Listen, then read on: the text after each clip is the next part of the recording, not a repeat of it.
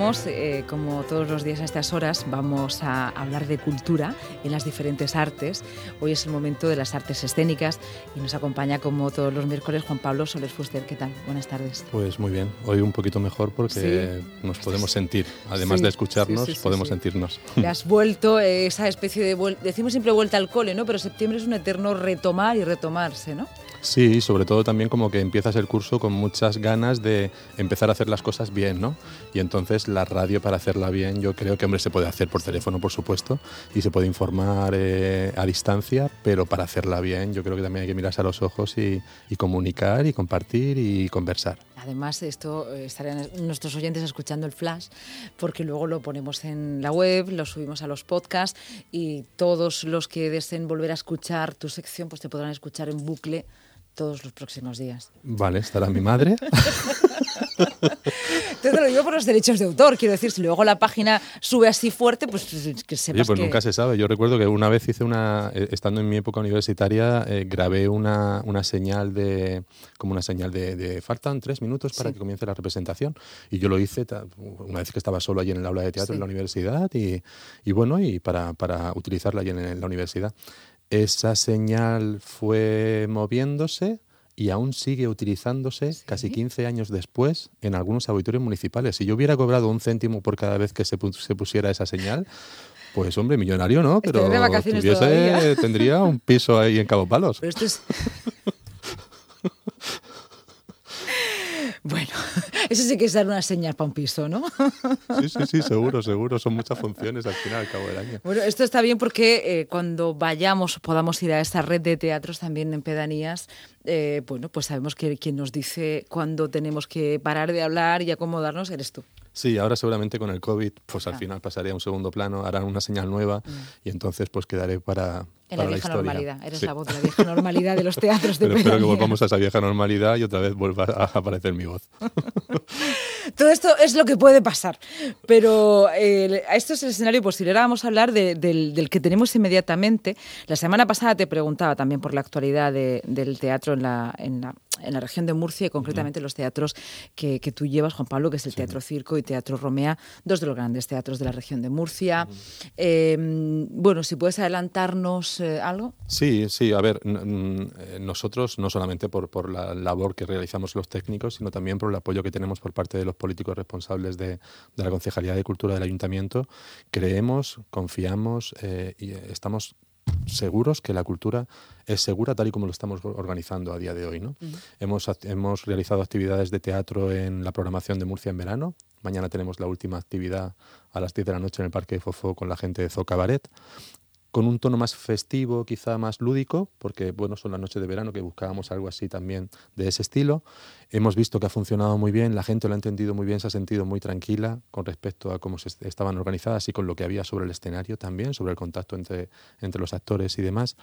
Eso va a hacer también que nosotros creamos y confiemos en que nuestro deber ahora mismo es continuar eh, y bueno, si algunas de las cosas no se pueden controlar, pues a lo mejor se pueden revisar, ¿no? Pero creemos que en lo que se hace, lo que pasa en los teatros y lo que pasa en espacios cerrados puede ser controlado y puede ser disfrutado también con mucha seguridad.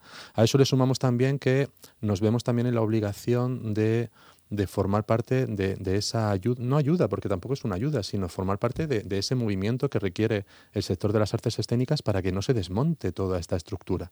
Si, ¿qué, ¿Qué cantidad de años hemos necesitado para que en la región de Murcia y principalmente en nuestra ciudad hubiera la cantidad de gente que hay dedicándose a esto, ¿no? a nivel de acomodadores, técnicos, empresas, eh, incluso talleres, eh, especialistas, eh, incluso, bueno, ya lo has visto, que hay asociaciones de dramaturgos, de directores, de compañías.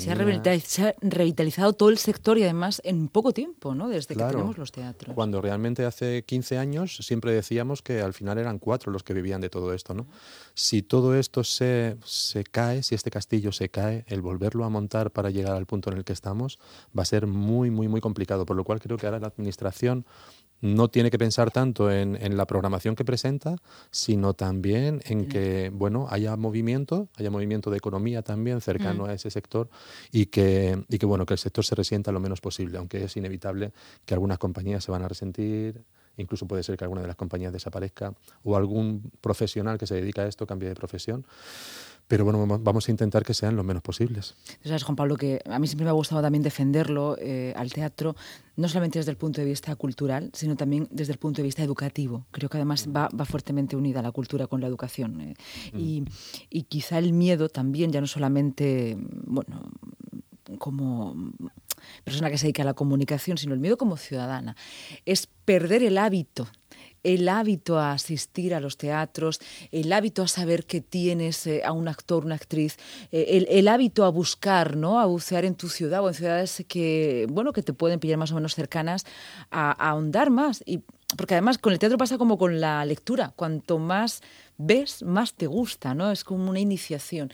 Y quizá el riesgo es de perder eso, ¿no? Estoy hablando individualmente, pero yo creo que colectivamente es lo mismo, ¿no? Hemos logrado eh, cierta cultura teatral, que es educación teatral también, ¿no? Sí, yo, yo esta mañana precisamente lo hablaba con una compañía que hemos estado viendo sobre un nuevo trabajo que quieren estrenar el año próximo y hablábamos un poco de eso, de que ahora también vamos a ver los resultados de si realmente en los teatros hemos, hemos hecho bien nuestro trabajo en estos últimos años. Si ese hábito se ha creado, si esa necesidad ha, aparecido esa necesidad de ir al teatro, yo creo que también va a haber también como una parte eh, solidaria por parte del espectador en la que va a entender perfectamente que si queremos que esto se mantenga, ahora también es momento de acercarse a los teatros, a apoyar, a estar, a acompañar, porque si todo el mundo desaparece, también eh, esa gente que disfruta de ir, de ir a un teatro, al final también lo va a sufrir, ¿no? Entonces, pero claro, sigue siendo una incógnita, aunque sabemos que las actividades al aire libre han funcionado muy bien, siempre con muchísimo control, pero hay muchísimas dudas sobre qué va a pasar cuando esas actividades se lleven a cabo en un espacio cerrado como dudas tenemos incertidumbres en todo, ¿no? Esto cada vez tenemos la vida más al día a día. Em, Juan Pablo, hoy querías hablarnos del teatro amateur, en esta sección que tenemos donde hablamos de cultura de los teatros, pero claro, quizá de la parte menos visible, ¿no? Los teatros no solamente son las obras que eh, vemos, que nuestros actores, eh, ese, deleite, pero también existe otro tipo de teatro que, bueno, que se está haciendo y es el teatro amateur. Y ahí, bueno, pues queremos pasear un poco por el teatro amateur en la región Sí, yo creo que, debe ser raro el caso de, alguien que, se dedique a, esto, a, las artes escénicas, y que no haya tenido una experiencia mm, directa a través de un grupo amateur. ¿no? Yo personalmente, pues bueno, he tenido mm, una parte de, de, cercanía con un grupo amateur que fue el aula de teatro de la Universidad de Murcia. Luego antes había estado en el grupo de teatro también del instituto. Y luego incluso estando en el aula de teatro de la Universidad de Murcia, tuve eh, un acercamiento a una de las compañías históricas de teatro amateur de la región, que era Teatro del Matadero, que dirigía José Antonio Aliaga. ¿no? Eh, bueno, ahí estuve un poco de todo, ¿no? Desde conduciendo furgonetas, descargando camiones, hasta poniendo luces y no sé, mm, llegué a actuar, no, yo creo que no llegué a actuar, pero, pero estuve, estuve cerca, porque hubo una de las veces que, estuve a punto de subirme al escenario con ellos. Entonces, claro, em, son los grandes olvidados, también un poco provocado porque eh, esa diferenciación entre lo profesional y lo amateur, en, tanto en esta región como, como en, en, otros muchos sitios, siempre ha sido como muy ambigua, ¿vale? Ambigua porque, mm, por un lado, se apreciaba el teatro amateur, se consideraba necesario para que siguieran naciendo esas, esas vocaciones en lugares que normalmente a los que era muy difícil llegar, como puede ser, yo que sé, imagínate. A núcleos rurales. Ahí en, Pozo Estrecho, ¿no? Con ese certamen de, teatro que tienen, que es fantástico, y que tienen como tres o cuatro grupos de teatro amateur, y allí ha nacido, ha nacido gente que luego ha hecho arte dramático, o han nacido grupos que organizan un certamen de comedias, luego también en La Palma y todo esto, ¿no?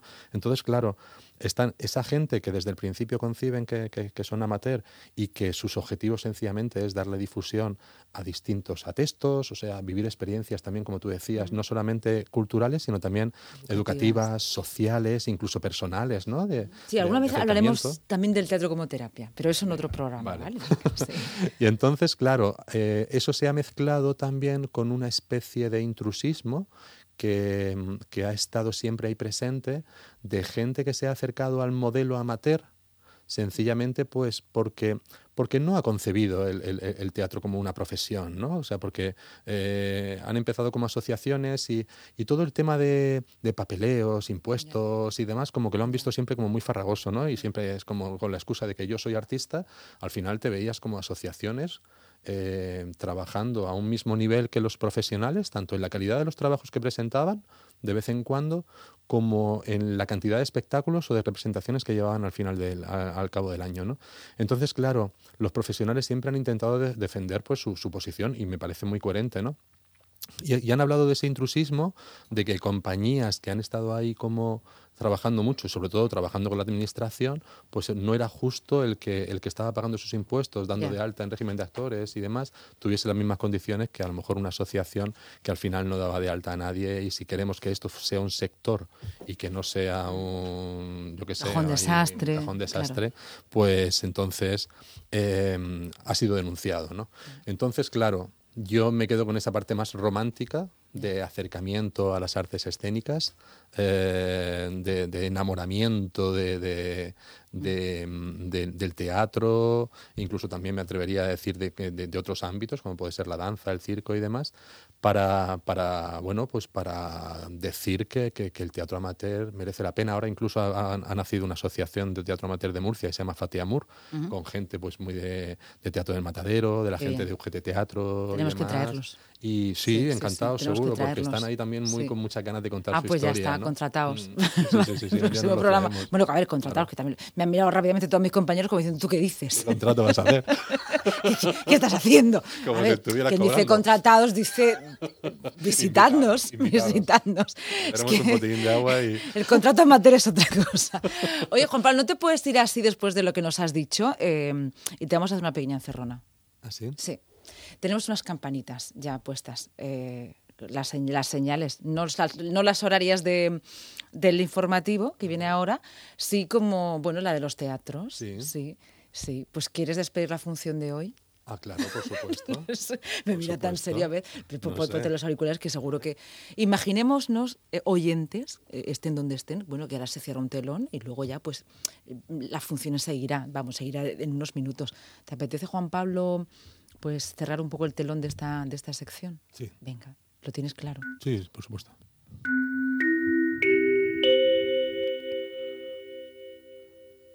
Señoras, señores, gracias por venir al teatro. El teatro es un ser vivo y el teatro merece la pena.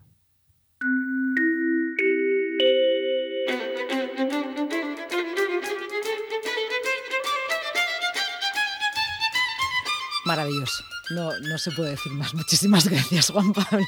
No voy a decir más. Muchísimas gracias. Y la radio sigue también. Abre su telón para ahora escuchar a José Antonio Martínez eh, con boletín de las 7 de la tarde.